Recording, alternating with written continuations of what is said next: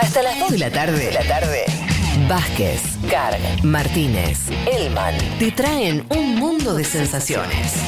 Una solución argentina para los problemas globales.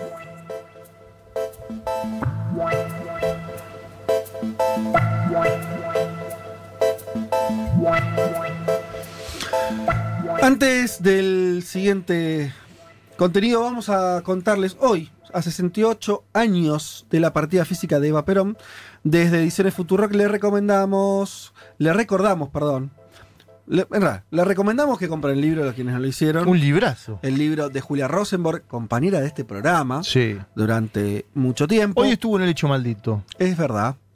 Fue a entrevistar en el hecho maldito, le mandamos un saludo. Un gran abrazo. Eh, que hizo un excelente libro sobre Eva y las mujeres y cómo eh, ese primer peronismo incorporó a las mujeres no solamente en el voto, que parece lo más conocido, sino también a hacer política eh, eh, en el peronismo, a hacer política también eh, en, el Congreso y demás. Todo- toda una incorporación que es bien interesante, compleja, muy. y una historia poco contada.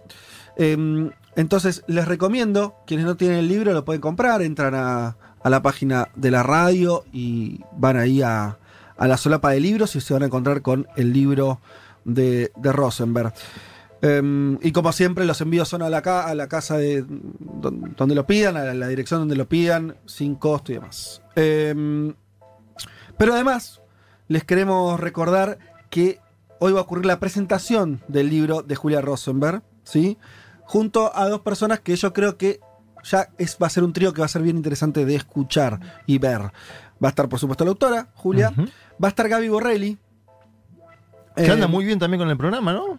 muy bien, Las programa nuevo. extrañas. Programa nuevo que de martes a viernes a las 6 de la tarde con Tomás Aguerre. Y Gaby, además, también autora de lecturas feministas. Sí. Y bueno, eh, no hace falta mayores presentaciones. Y la tercera invitada, A ver. yo creo que le pone el broche. Estamos hablando de la señora Nilda Garré. Epa, epa. Un peso pesado de la política argentina, que además tiene entre muchos, este, muchas condecoraciones que podría tener, condujo las Fuerzas Armadas, ¿no? De Sí, este sí, país. se la banca, se la Sí. banca. Se la banca. Fue diputada muy joven, en el año 73, cuando tenía 18, 19 años, no sé qué edad tenía, era muy joven. Eh, así que ella también es parte de esa experiencia de las mujeres en la política. Claro. No ahora, no hace 10 años, hace 40 años que eh, este, participa de la política activa y me parece que va a ser una voz recontra interesante para eh, hablar de, de este libro. Un Así que, panelazo. un panelazo. El encuentro es hoy en el canal de YouTube de Futurock a las 19 horas. ¿Sí? Obviamente que esto lo hubiéramos hecho en, en presencial, Presencial. en algún lugar. Si no tuviéramos la pandemia, lo vamos a hacer virtual en el canal de YouTube. Pero esto también va a permitir algo que cuando hacíamos las presentaciones presenciales, por ahí no lo, po- no lo hacíamos, que es que cualquiera de cualquier lugar lo va a poder ver. Así que Total. una de cal La gente y una del de arena. interior. Sí. Sí, de cualquier país, etcétera. Así que, eh, repito, hoy a las 19 horas en el canal de YouTube de Futurock, la presentación de Eva y las mujeres con Julia Rosenberg, con Gaby Borrelli y como invitada más que especial, Nilda Garre. Bien, dicho esto, eh, nos metemos en el tema califato, en el tema Estado Islámico, en el tema reclutamiento. ¿Cuál es el título? Mujeres en el Estado Islámico, el rol de las mujeres en el Estado Islámico, ¿qué pasa con esas mujeres que llegaron de, desde otros países que no sean Siria e Irak? Eh, a grandes rasgos, para que recordemos un poco, eh, lo que se denomina o conocemos hoy como el Estado Islámico, ISIS, Daesh.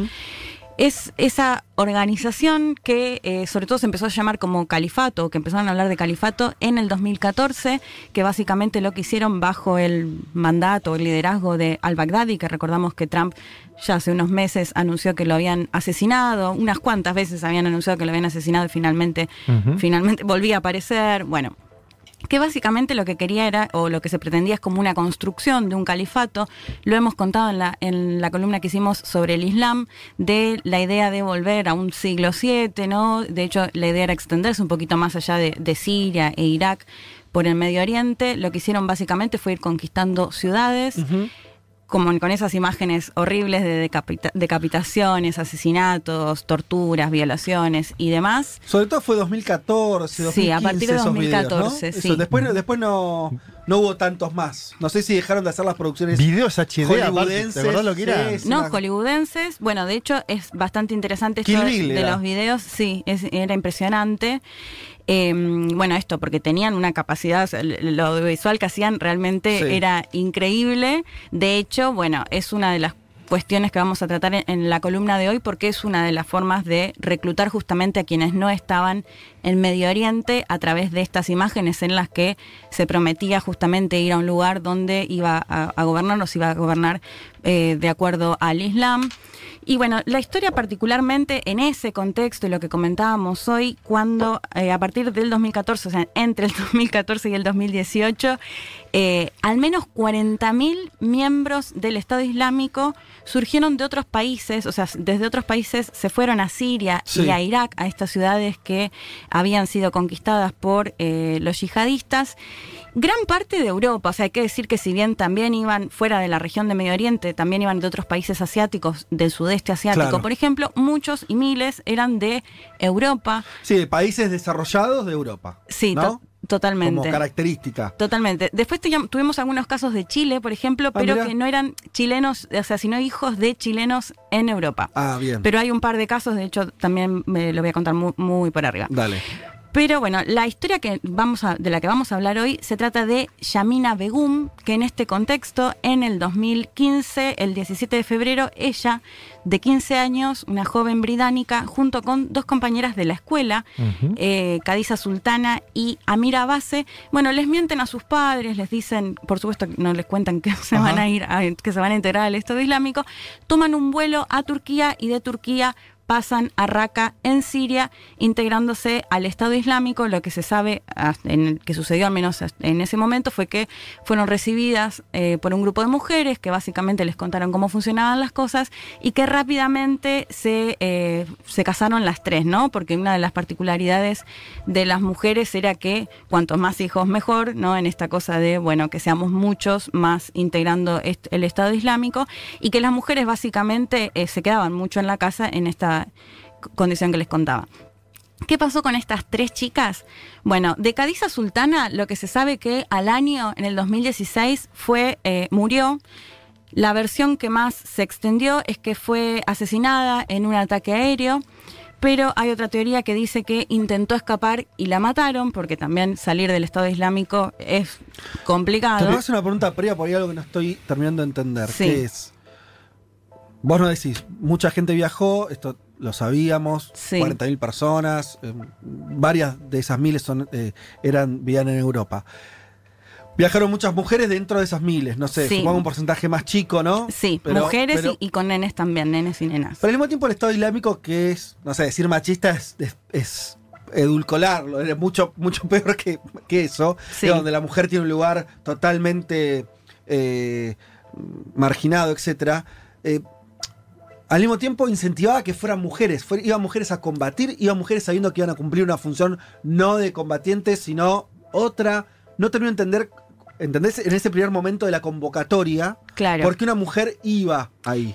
Bueno, es difícil saber por qué cada una fue, Mm. eh, en parte, y lo que vamos a contar ahora en el caso de esta chica, Yamina Begum, por qué cuenta que ella fue, ¿no? Eh, en parte esto que te decía, en los videos lo que se veía era, bueno, una como musulmana creía que iba a ir a un territorio. Vamos, prepara, no, no, Fede, no me corres el eje de la columna. Oh. Bueno, ahí vamos, no, no, ahí vamos o sea, a intentar analizar un poco por qué finalmente van, por qué se no, cree pero yo que no, van. yo no digo por qué ellas pensaban que. o sea, ¿Qué les yo- prometen, no? yo lo- a lo que voy es que si jugaban un rol dentro de, Ahí está, de la de la estructura militar. Claro. No, en realidad la gran mayoría, esto que te contaba, se quedaban en sus casas y, y sobre todo como constantemente embarazadas, ¿no? Buscando tener más hijos, pero sí vamos a ver que igual a su vez también tenían un rol eh, algunas mujeres en, en estas cuestiones de, de tortura o al menos de avalar violaciones y un montón de otras cuestiones. Eh, pero bueno, volviendo al caso de eh, Yamina Begum, esta joven británica que les contaba que a sus 15 años se integró al Estado Islámico, les contaba el caso de esta chica, de la otra chica, eran tres, de Cadiza Sultana, que tenía 16 años al momento en el que se integró al Estado Islámico. Ella se sabe que murió. Les decía, la, la teoría más extendida es que murió por un ataque aéreo. Hay otra teoría que sostiene que intentó escapar porque según sus familiares venían manteniendo conversaciones telefónicas con ella y ella les decía que se quería ir.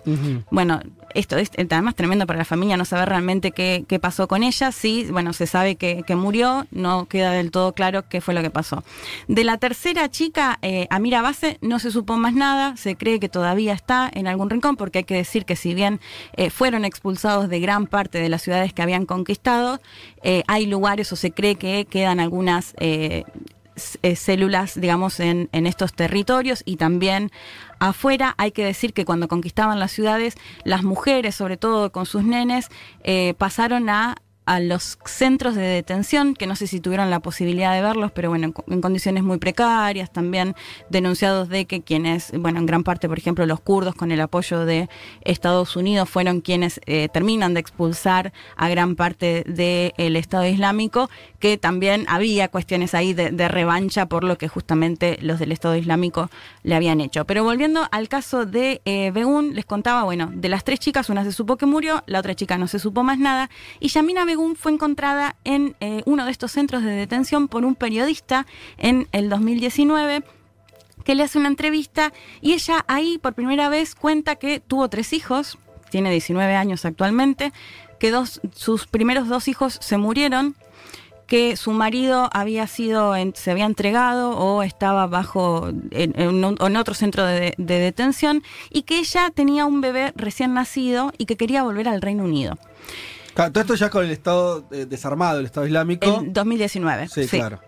Entonces, bueno, Y ella le- presa o. en este centro de detención, claro, que esto que te donde contaba. había gente que era del Estado Islámico. Claro, que son todas, sobre todo mujeres y nenes del Estado Islámico, que lo que se denuncia es que, bueno, las condiciones son tremendas en materia de sanidad, en, en- Sí. de todo tipo de situaciones, y que además quedan medio a cargo de quienes habían sido víctimas Sí, justamente claro. del Sí, sí. Estado Islámico, ¿no? Una situación bien compleja. Bueno, lo que se sabe de Begum es esto que les comentaba, que eh, quería volver.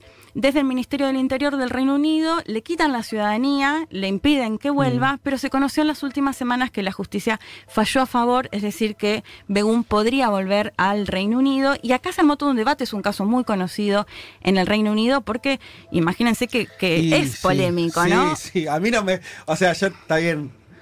Está bien. O sea, uno tiene que siempre privilegiar, ¿no? Como eh, la cuestión humanitaria. Pero. Es complicado. Bueno, yo te digo al menos dos argumentos que Sí, se suelen dar en los países europeos para decir por qué no tienen que volver. Por un lado, porque eh, si son juzgadas en los países donde vuelven, en sus países de origen, es muy difícil tener o contar con pruebas como para decir, bueno, ella fue parte de esta maquinaria asesina, torturadora, violadora.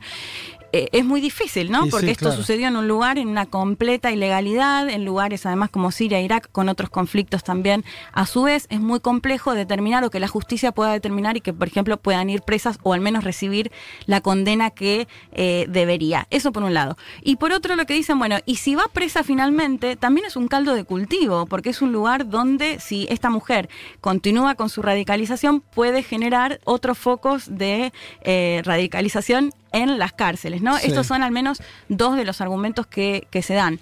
Por otro lado está la teoría de, bueno, era una nena de 15 años Mm. que podía decidir, si uno piensa cuando tenía 15 años, Sí. la verdad que eh, es realmente muy difícil creer que, que tomó la decisión de poder ir y demás. Pero si les parece, escuchamos parte de una entrevista, está en inglés, pero bueno, ahora lo- se los cuento, que tuvo eh, Yamina Begún el año pasado con un periodista de la BBC. Lo escuchamos. Dale. If the Islamic State hadn't fallen, if they hadn't been defeated, would you have stayed? No, I would left. Why do you think, after you've joined this group which has rejected everything that Britain has offered, that you should still be able to go back to Britain? Because I don't actually agree with everything that they've done, and that's why I actually do support some British values, and I am willing to like go back to the UK and like sell like settle down again and like rehabilitate. Do you want them to raise them? Do you want to raise them as a British boy? Hmm? Yeah, What does that mean for you to be British? you know, British values, going to school, you know, working, go to the UK, having a family there. Democracy, freedom of speech, rights for women, rights for homosexuals, all of that. Eh, ahí no respondió.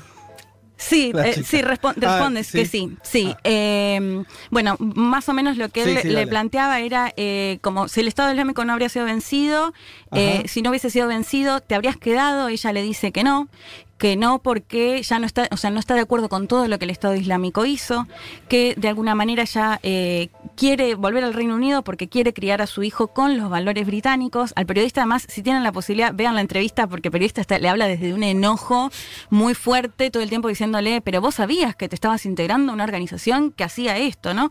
Bueno, y le dice, eh, o sea, que vos querés que tu hijo sea criado con los valores británicos, ¿qué significa para vos eso? Y bueno, ella le dice que sí, que ir a la escuela, que, bueno, sí, le dice ir a la escuela, trabajar, Sí. y le Sí, como dice... tener una vida normal. Claro, ¿no? o sea, sí, o una vida, sí, en, en- Normal en dentro de lo que es un- occidental o en la vida, sí. Y le dice, pero todo eso significa el derecho de la mujer, derechos para los homosexuales, bueno. Y ella le dice sí, que sí, que sí a todo, ¿no? Entonces, acá para mí es interesante porque hay otras entrevistas además que le hacen a ella y va, por supuesto, cambiando un poco esta percepción. En un principio, por ejemplo, otra entrevista que yo veía, le, decían, pero vos sabías cuando te integraste al Estado Islámico que, por ejemplo, hacían, cometían ejecuciones y lo aceptaste. Sí, dice ella, porque para mí era lo que, lo que correspondía de acuerdo a la religión. O sea, no lo cuestionaba. La, la ves a la entrevista y, te indigna un poco.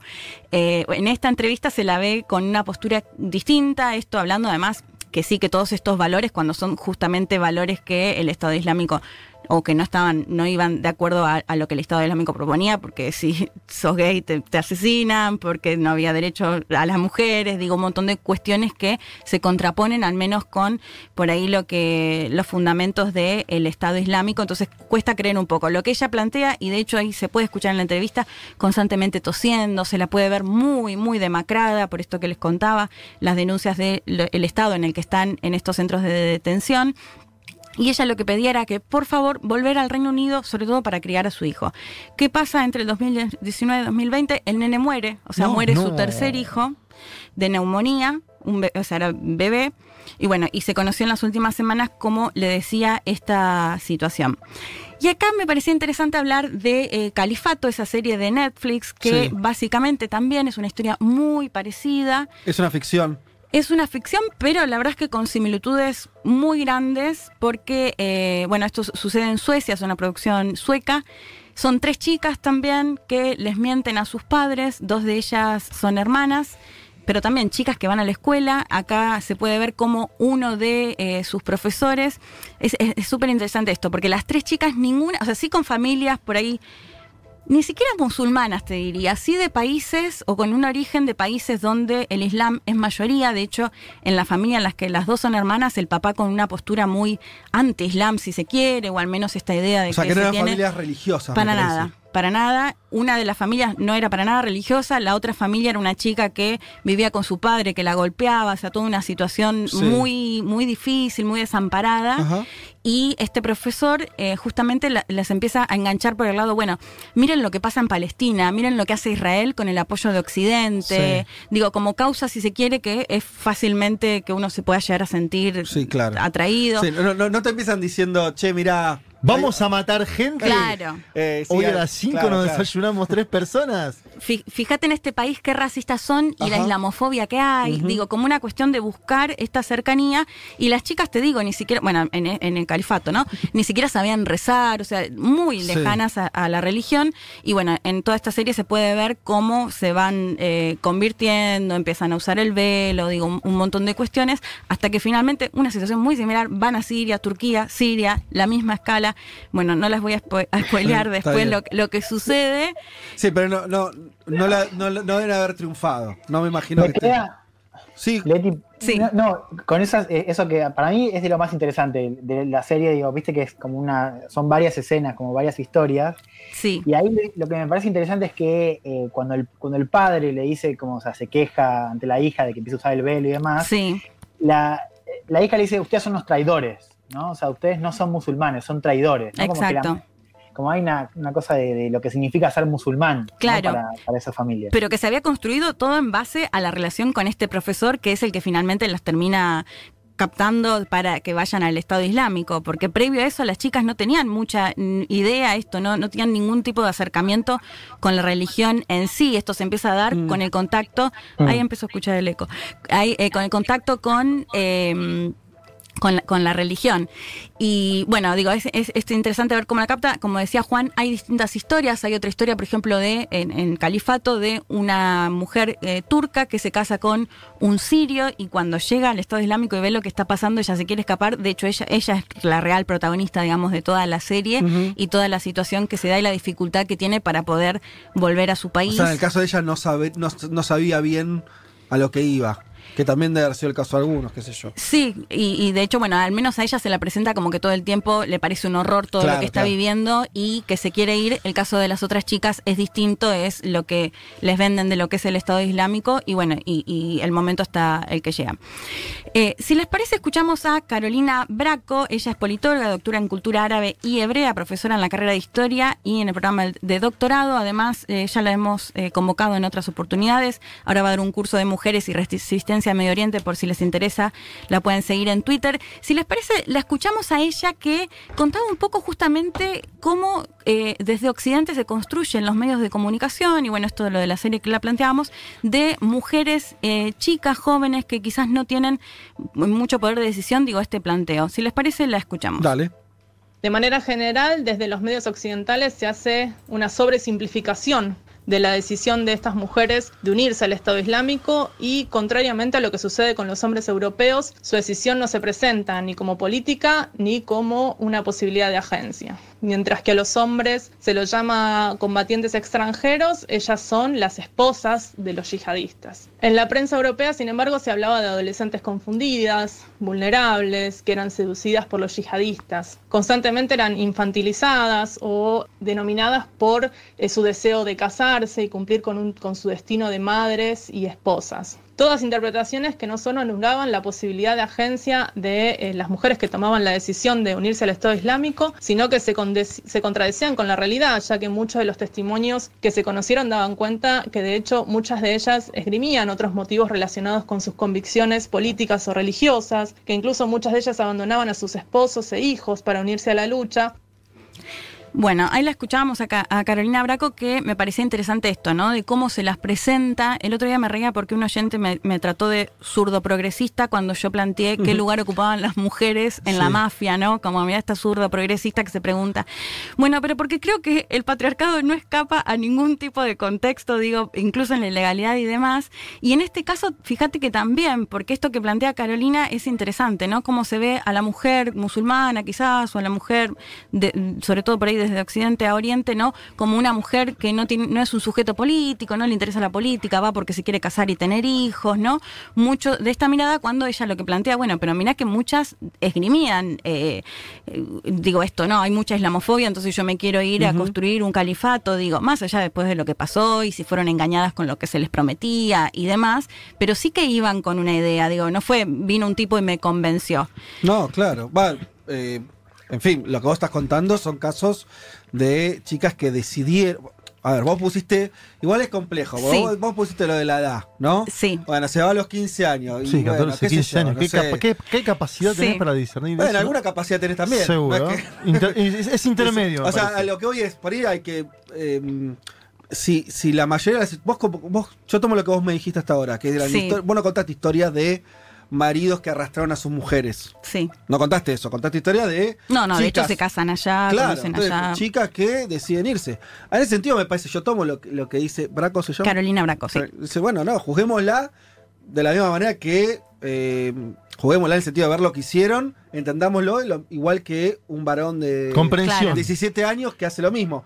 Yo tomo eso, me- Sí. a mí me parece lógico, digo, me parece que, que igual no quita que obje- y esto me parece que hay, no sé, estamos en el terreno de la cuestión cultural o el relativismo cultural, eso no quita que eh, todo lo que sabemos que era el Estado Islámico en términos de sojuzgamiento de las mujeres. Claro. No, Hay que, me parece que entender algo bastante obvio. Una cosa es eso y otra cosa es la sub- subjetividad de una piba que se suma por las razones que se sume, que pueden ser porque por religión, por, Sí. eh, con- porque entendió que eh, Occidente era una sociedad decadente y había que mm, terminar, qué sé yo. Sí, seguramente La- pensó que iba a encontrar otra cosa del otro lado también, ¿no? Eh, Claro. Bueno, eso es lo que no, eso es lo que no terminamos de entender. Si pasó eso o hay también eh, minas que se sumaron ahí, Bueno, mujeres. mira, bien. Si que- les parece, los invito, los invito a escuchar el último audio y si nos quedan unos Dale. minutos me gustaría mucho que se dé este debate. Escuchamos nuevamente a Carolina Braco que ella contaba ¿Qué hicieron gran parte de estas mujeres con, por ejemplo, las yazidíes, que son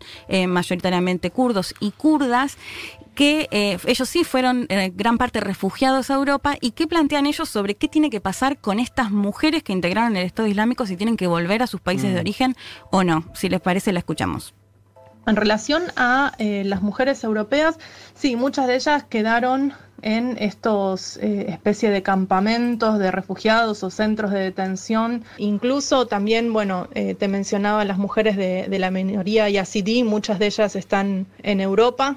Y justamente ellas impulsaron una, una campaña para que eh, se llevara a Europa como refugiadas a sus, a sus compañeras yazidís y no a, a estas mujeres que habían, que habían integrado el Estado Islámico y que muchas de ellas habían sido sus propias eh, torturadoras, ¿no? Digo, eh, hay que reconocer también que muchas de ellas eran mujeres que torturaban otras mujeres, eran las mujeres que eh, repartían estas esclavas sexuales entre los combatientes o que enfermeras que efectuaban abortos a las mujeres que eran violadas reiteradamente por los combatientes.